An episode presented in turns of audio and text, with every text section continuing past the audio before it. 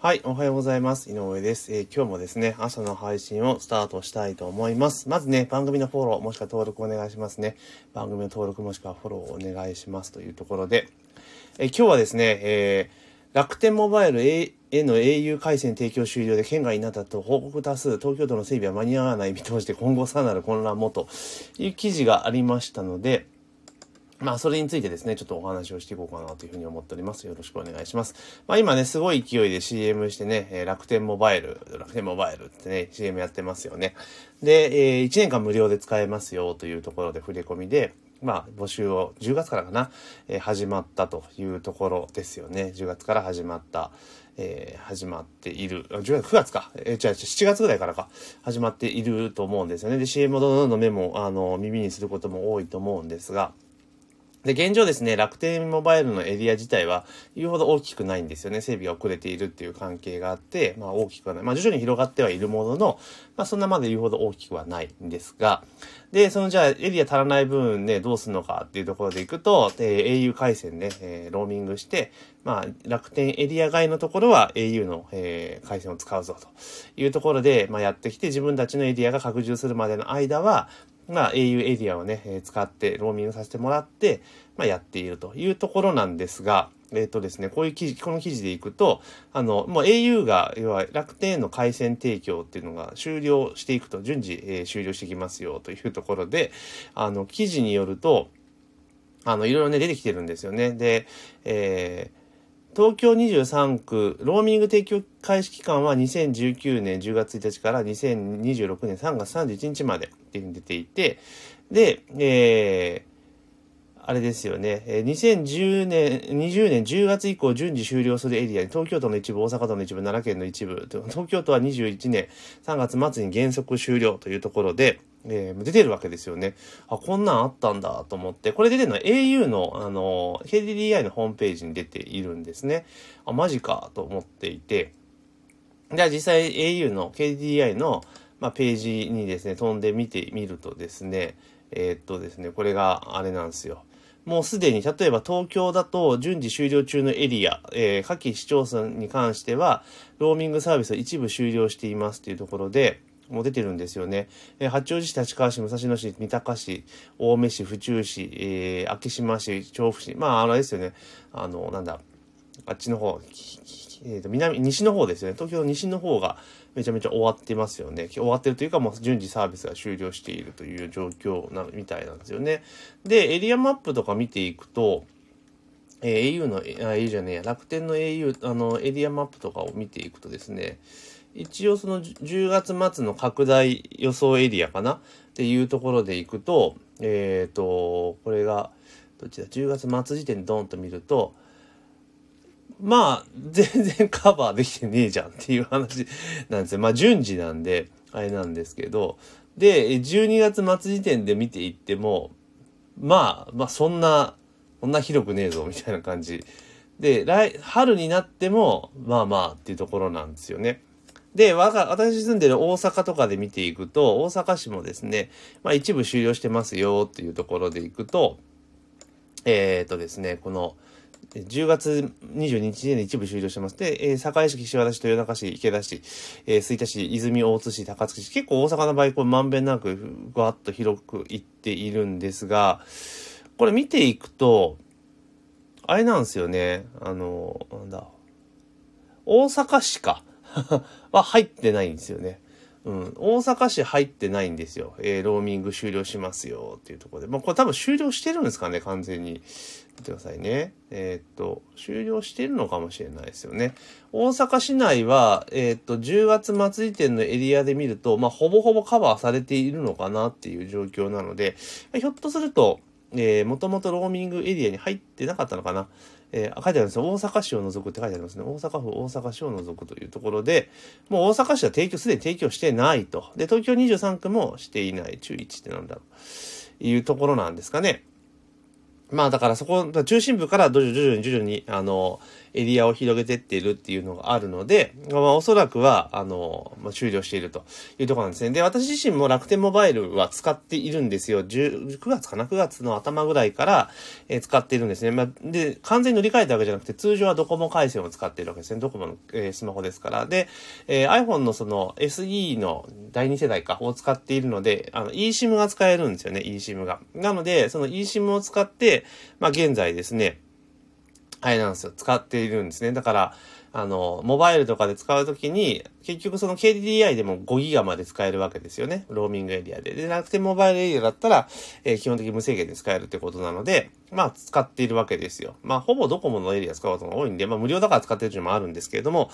えー、で、それがやっぱエリアがどんどんちっちゃくなっていくと、かなり使い勝手が悪くなるなというのは正直なところと、あとは、そもそもの話でいくと、えー、私自身はもうドコモの携帯をですね、もう20年来使っているわけなんですよね。あの、社会人になった時からずっとドコモの携帯を使っていると。だから、au とか、あの、まあ、ソフトバンクとかの携帯っていうのは全然使ったことなかったんですよね。で、結局ですね、あの、ずっとドコモの携帯をずっと使っているので、まあ、ずっと親方広まるじゃないけど、やっぱドコモでなんだかんだで通話品質いいんですよね。いいっていうか、ドコモ使ってる時はそれが当たり前だから、それ以外でも使ったことないので、他がどうなのかっていうのは全然知らなかったんですが、で、今回楽天モバイルを使うときに、当然 au の、えー、エリアを使うわけですよね、県外の場合は。で、私の今住んでるところ自体は、まあ、au が県外、au じゃなくて楽天モバイルがまだサービスエリアになってないので、まあ、au のエリアを使っているというところなんですけれども、まあ実際のところですね、あの、au のエリアでどうなんだっていうと、やっぱ安定感はやっぱない。ドコモと比べると。うん。なんとなく、だから、なんだろう、多分おそらく純粋に au のサービスであれば、純粋に au のサービスであれば、多分こんなことはないんだと思うんだけれども、まあ、回線を一部貸しているっていうこともあって、多分その、100%一緒だった、一緒ってことは多分ないと思うんですよ。あの、au と、楽天モバイルのローミングエリアって多分、進出で言ったら多分ちょっと違う気がするんですよね。うん。で、そうなってきた時に実際使って思うのが結構不安定でポチポチ切れること多いんですよね。あの、移動したりなんかしながら使っていると。同じその、なんだろう、ドコモと同じ、あの、LET、4G ですよね。えー、で、あったとしても結構通信安定しないなっていう私は印象を持っています。だから、結局、その、なんだかんだ言えばどこ、親方がドコモが一番強いのかなっていうところはあるんですが、まあ、ただちょっと話を戻して、この楽天のことに関して言うならば、まあ、エリアをこうやってどんどんどんちっちゃくしていくっていうのは、まあ、もちろんね、整備が追いついてれば全然、こう、問題にならないんだけれども、おそらく整備が追いついてないんでしょうね、エリアの。うん。で、そこでもう au との契約のもん、多分も、もともと決まってたと思うんですよ。あの、いつからいつまでも終了するぞ、みたいな感じで、決まってたはずなんですよね。で、その結果、あの、えー、整備が間に合わないのに、あの、一部エリアをもどんどん中止にね、えー、終了になってきているというところになったら、当然、あれですよね、あの、使えない人が増えてきちゃいますよね。で、あの、私のようにね、データ回線だけ使うぞっていう目的で乗り換えてる人だったら別に影響そんなないじゃないですか。いや別にどこも使えばいいし、みたいな。元に戻せばいいだけじゃんって話なんですが、まあそうじゃない人もやっぱいるわけですよね。うん、いいるわけですよ。だからそうなってきたときに、じゃあ実際に、えー、ね、楽天モバイルにね、1年間ただだから乗り換えようというので、もうメインの電話を乗り換えてしまったって人はかなりこれ深刻ですよね。だってデータ通信できないし電話できねえ。まあ今電話自体使う人そんなにいないかもしれないけれども、まあデータ通信できないとかになると、こうかなり深刻な問題ですよね。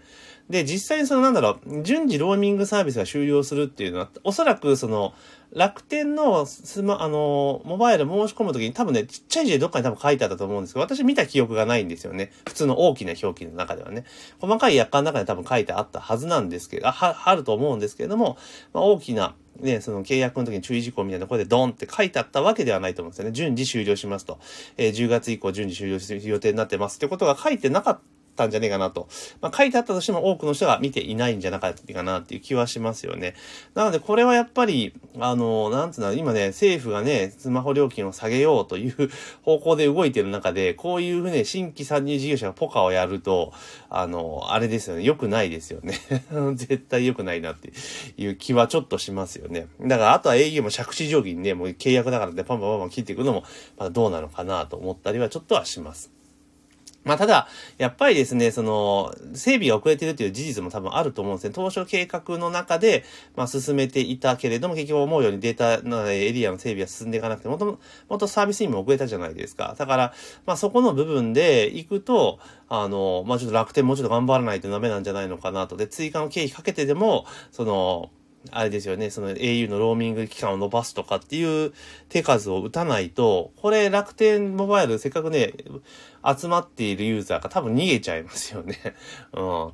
ね、中にはね、私のように、あの、デュアルシムとかみたいな感じでやったりとか、サブ端末で、あの、2台目の端末を使ってとか、データ通信だけの使ってっていう人は、まあ、そんなに影響ないと思うんですけれども、まあ、ただこれが、あのね、本当そのメインのスマホっていう形で使ってたら、本当深刻だな、というふうに思いますよね。だから私の住んでいるところも、あの、もう順次終了区域に入ってるんですよ。で、うちは今ね、ちょっとチェック、回線をチェックしたらですね、あの、まだあの、ドコモ回線じゃなくて、あの、あれですよ、えー、au 回線にはまあ、ローミングができている。楽天繋がるようになってますので、ただこれもいつ止まるかわかんないですよね。で、私の住んでいる場所はですね、3月末なんですよ、来年の。うん。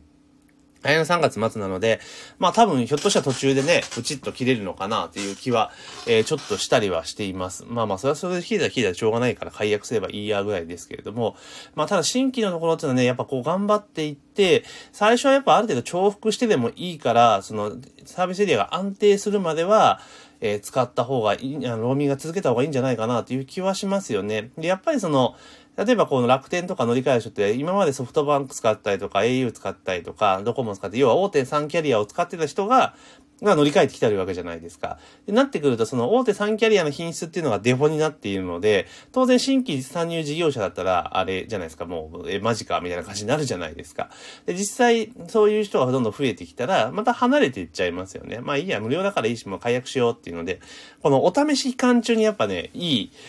サービスを提供しとかないと、やっぱまずいんじゃないかなっていう気がしますよね。プチプチ切れたらやっぱ使い勝手悪いっすよね。うん。だからここら辺は、え、あの、楽天モバイルもうちょっと頑張り時なんじゃないかなと、個人的には思いますけどね。で、やっぱり、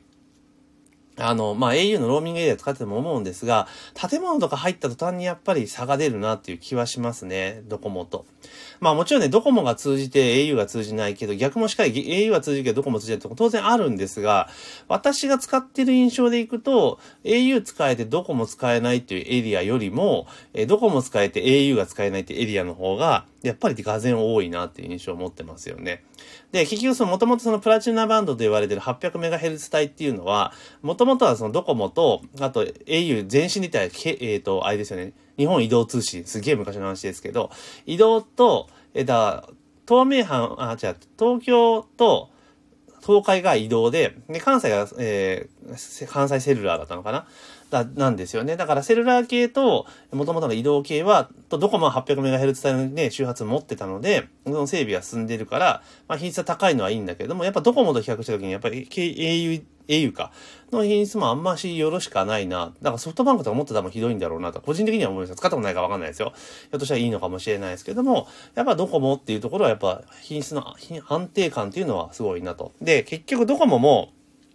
私も長いこと使っていると、いや、ムーバからフォーマーに切り替わるとき、だから、に、3G になるときだって、最初フォーマーエリアってクソ使えないぐらいエリア狭かったんですよ。もうマジかっていうぐらい狭かったんですけど、その時っていうのはドコモの元々のムーバーのエリアですよね。2G の、2G のエリアとローミングできるような設定になったので、まあ電話、当時はまだ通信というよりも電話で使うっていうのがメリーになったから、全然カバーができたと。で、逆に今度はその 3G と、4G ですよね。だから 3G から今の 4G に切り替わるときも、やっぱ最初ってその 4G のエリアってやっぱ狭かったですよね。だけどそこは、今もそうですけど、エリア、県外っていうのは 3G のエリアを使ったり、ローミングで自動にね、その同じキャリア内ですけど、両方の通信回線が使えるようになってるから、比較的どこでも使えるっていう形だったんですよね。で、今度 5G が出てきたら、5G 使える端末って、5G のほぼほぼ今エリア狭いので、当然 4G のエリアで併用して使っていくって形になっていくわけですよ。だから、そのサービスが安定するまでの間っていうのは、基本的には、あの、ちゃんとね、えー、品質を安定するようなエリアをやっていかなきゃいけないから、例えばこのね、10月時点で、エリア未整備の状態で、えー、サービスを切っていくっていうのは、楽天にとっていいこと何一つねえんじゃねえかなと個人的には思いました。まあ、というところで今日はですね、えー、楽天モバイルのエリア、ローミングが順次終了しているというところで、あの、あれなんですよね。あ、これ書いてありましたね。楽天モバイルが自前のエリアの人口カバー率が70%上回った場合、え協議を経て KDDI は au 回線の提供終了、あ、終えることができるってところなので、au はだから契約に基づいて止めてるんでしょうね。楽天とっていうところで。で、でえー、そういう協定があるので、まあ、それに基づいて、えー、au は粛々と 進めているのかなというところですね。だから今楽天はすごい踏ん張り時かなというふうにちょっと思ったりしました。というところでですね、今日は、えー、楽天モバイルのエリアがね、どんどんちっちゃくなってるぞ。ということをね、記事が出て、今混乱してますよって記事がありましたので、それに基づいてお話をさせていただきました。えー、番組のフォローね、ぜひお願いしますね。登録もしくはフォローね、えー、ぜひお願いしますというところで、本日の朝の配信は終了させていただきます。今日も一日頑張っていきましょう。